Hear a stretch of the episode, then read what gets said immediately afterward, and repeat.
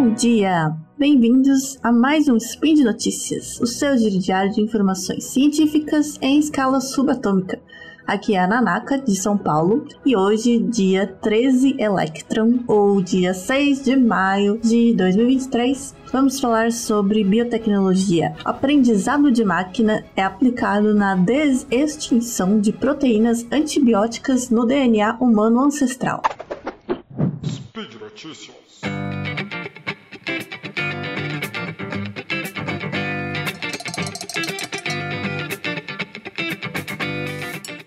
Vamos falar sobre um estudo que feito na Universidade da Pensilvânia, que fala sobre como eles conseguiram usar o aprendizado de máquina para fazer uma espécie de desextinção de proteínas antibióticas. Enfim, vamos explicar melhor. Bom, começando com esse DNA humano ancestral. Apesar de a gente estar acostumado já faz um tempo, né? Existir apenas uma espécie de ser humano na Terra é mais uma exceção do que a regra, né? Porque pela maior parte da nossa história, né, a pré-história, da história humana, o normal foi várias espécies de humanos compartilhando o planeta. E até cerca de 40 mil anos atrás, né, esse tempo ainda seja debatido, os neandertais habitavam partes da Europa e do sudoeste da Ásia. E a, a, razão da extinção deles provavelmente foi uma combinação de alguns fatores, como mudanças climáticas, doenças e competição com outras espécies, no caso nós. Enquanto isso, no leste asiático, né, outra espécie de humano era mais dominante, que eram os denisovanos. Eles eram um pouco mais reclusos e a gente, quer dizer, nós temos menos informação sobre eles, né? Muito menos materiais, fósseis e tal. São, os materiais são muito fragmentados. É, principalmente de algumas, alguns fragmentos de ossos, né, como dedos e, e dentes e é estimado que esses tenham sido extintos até cerca de 50 mil anos atrás. Mas mesmo com essa limitação de materiais de fósseis, né, é, conseguimos alguns avanços na chamada paleogenética, né, que até é, deu é, prêmio, prêmio Nobel aí. E a gente conseguiu com isso é, observar, né, sequenciar DNA, material genético inclusive desses materiais, desses escassos fragmentos aí, né, tanto de Neandertais quanto dos denisovanos. Até tem estudos tentando é, reconstruir uh, órgãos, mini, aqueles mini órgãos artificiais como cérebros, mini cérebros de Neandertais em uma placa de Petri. e aí é, para a gente também entender quais são as diferenças né, na, na regulação gênica né, que vai é, criar essas células, tá, esse, é, ditar esse desenvolvimento e tal, e o que realmente diferencia é, nesse nível gênico né, as espécies, por exemplo, de Neandertais dos sapiens. Essa delimitação de espécie para espécie também é muito discutida, né? Tem muitos, muitos fatores que você pode considerar para dividir uma espécie. E às vezes a gente, por um, olhando por um, alguns desses fatores, nós somos até a mesma espécie. E olhando por outros, até entre os sapiens de hoje, talvez tenham mais espécies. Isso depende dos fatores que você vai observar que você vai é, considerar. Né? E a gente ainda tem algumas sequências, quer dizer, temos muitas sequências de genes, né, que a gente chama de que são sequências neandertais, porque elas estão conservadas ainda na forma como também existem no DNA é, recuperado desses neandertais. E algumas dessas sequências que existem em nosso genoma humano moderno podem afetar como a gente responde, por exemplo, responde, responde por exemplo, a medicamentos. Mas o que seria uma desextinção, né? no caso molecular? Bom, é, a gente já sabe que, por exemplo, a gente não vai criar um mamute novo, vai trazer de volta, né, desextinguir uma espécie, tipo um mamute. É, mas o que a gente consegue, por exemplo, é introduzir traços de mamute, né, genes que a gente recuperou e, e sintetizou artificialmente em embriões de, de elefantes, por exemplo, que é o animal mais próximo. E aí a gente teria, então, um híbrido aí, elefantes mais parecidos com mamutes. Mas existe um outro tipo de desextinção, né, que a gente já, já consegue fazer, que é a, chamada desextinção molecular. Então, nesse estudo, um estudo recente, né, que ainda está em pré-print, então não foi realizado por pares, da Universidade de Pensilvânia, conseguiu fazer essa desextinção molecular de proteínas que eram sintetizadas, aparentemente, né, que existia um código para sintetizar elas nos DNAs dos Neandertais e Denisovanos. E o que, que tem de interessante nessas proteínas específicas que eles pegaram? Né? Elas, elas têm propriedades antibióticas, ou pelo menos é o que, é o que foi simulado. Então, eles são chamados de peptídeos antimicrobianos, ou AMPs. É, como, eles, como eles utilizaram a aprendizagem de máquina para ajudar nisso, né?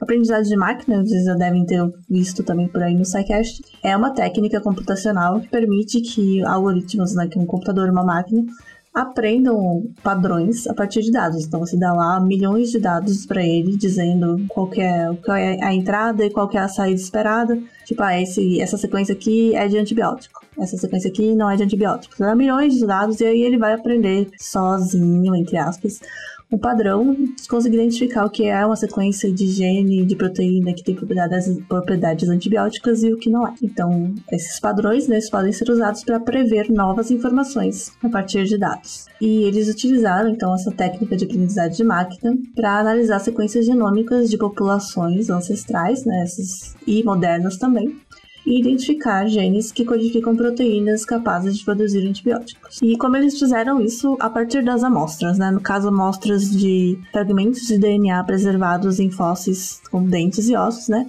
Eles utilizaram então um sequenciamento de nova geração, né, para ler as sequências de DNA, sequências genômicas nesses fragmentos e uh, utilizaram é, ferramentas de bioinformática para identificar nesses fragmentos onde existia uma sequência de gene que codifica proteína, né? E isso é muito difícil porque, nesse, em alguns casos como esse, porque a gente está tentando é, encontrar sequências que a gente não tem, não conhece ainda, né? Sequências novas e tal. E aí é muito mais difícil, é, por mais que seja parecido com outros, né? Que a gente espera por conta dos padrões, como não tem exatamente, a gente não conhece exatamente como é, mais difícil dos algoritmos conseguirem encontrar essas sequências. Então, por exemplo, se encontram muitos genes que não têm uma função conhecida, que nunca foram descritos ou, ou testados né, experimentalmente.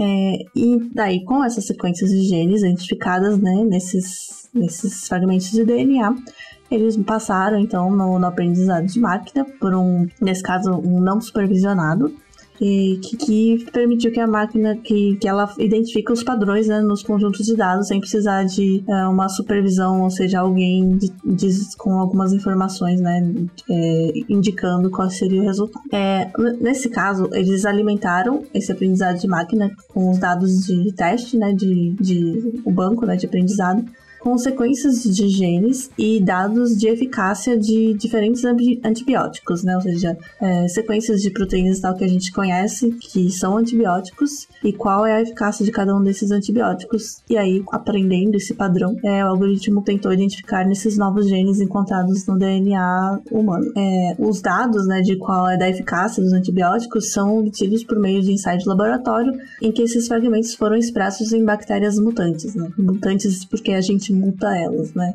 É, existe um processo em que trechos de DNA a gente consegue inserir eles, né, incorporar eles dentro da bactéria e aí ela começa a produzir a proteína que está codificada naquele trecho. E aí, se ele for um, uma sequência antibiótica, essa bactéria vai passar a produzir antibiótico para outras bactérias, no caso. É, e aí essas proteínas então foram testadas com ensaios de atividade antibiótica para avaliar a sua capacidade de combater é, é, bactérias que são resistentes a outros antibióticos mais comuns. É como se utilizasse a bactéria como uma fábrica para produzir antibióticos. Bom, depois que eles tiveram esse resultado, né, de quais desses genes é, pareciam ter potencial antibiótico, eles usaram então biologia sintética para sintetizar artificialmente, né, com o uso de enzimas, reagentes e outras substâncias e vários processos químicos, enfim, um processo bem um protocolos aí, né, bem é, bem desenvolvidos. Eles então sintetizaram artificialmente genes que codificam esses genes, né, que eles tinham encontrado, que codificam proteínas antibióticas.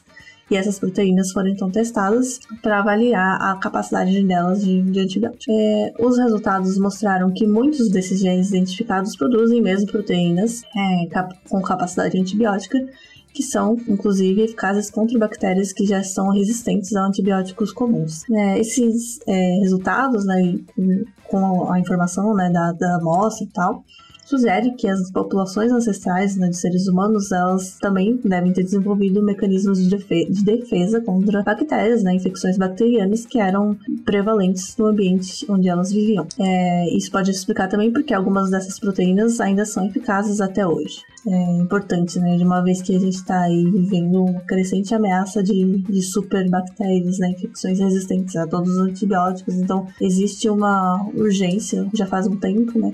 De novas estratégias para combater infecções bacterianas resistentes. É, de parar de usar antibiótico loucamente.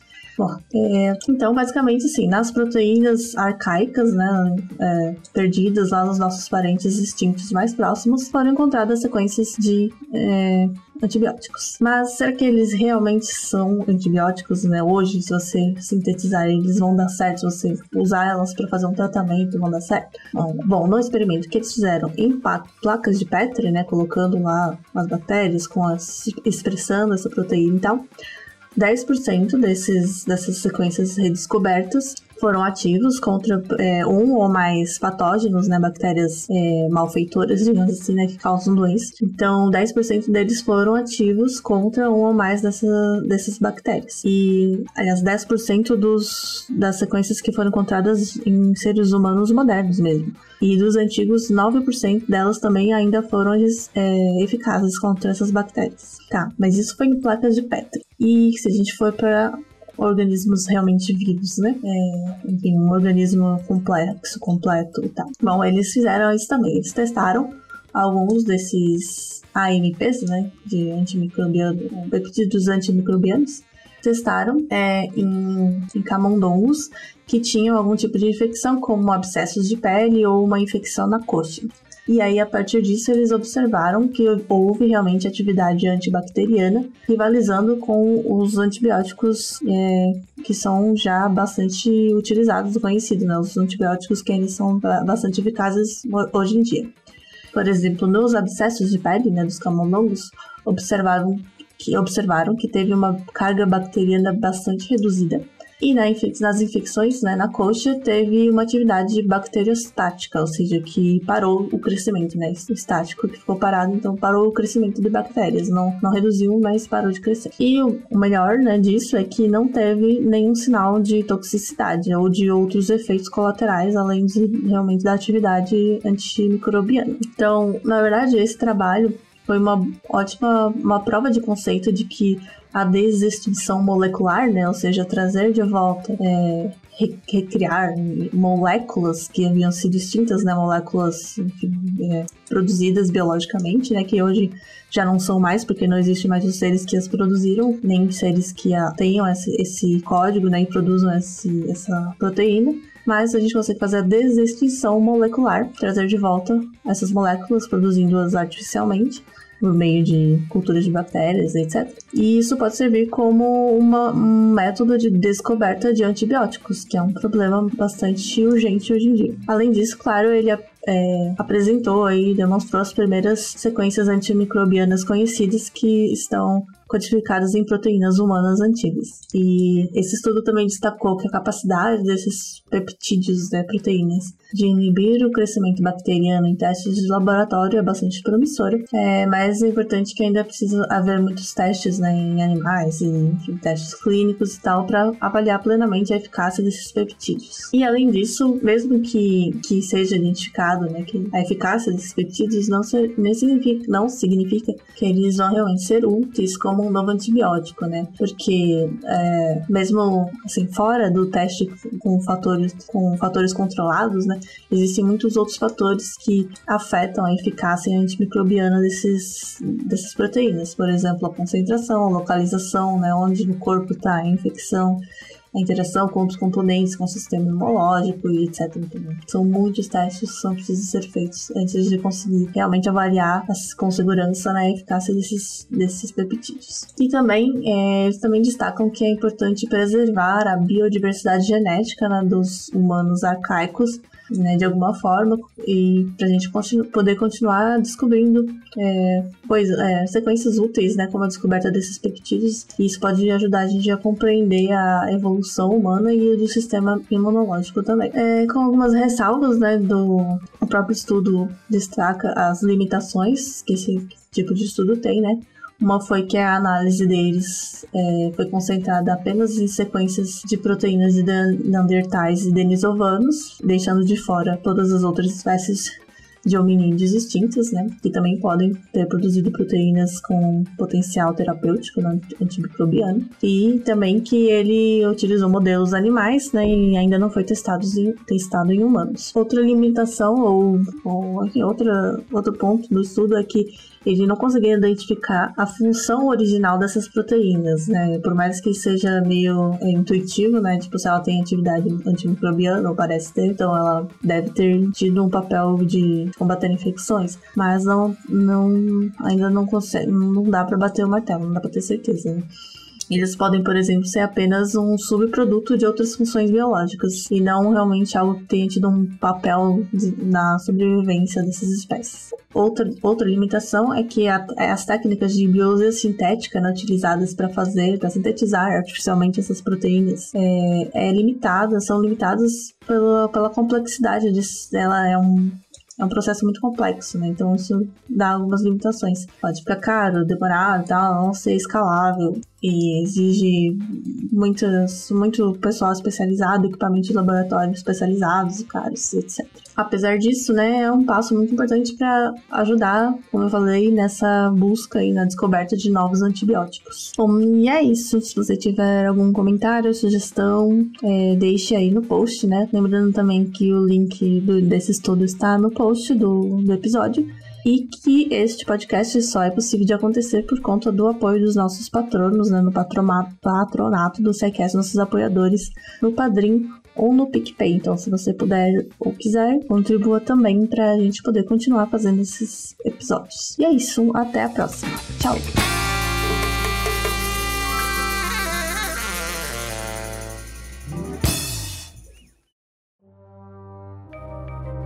Este programa foi produzido por Mentes Deviantes. deviante.com.br.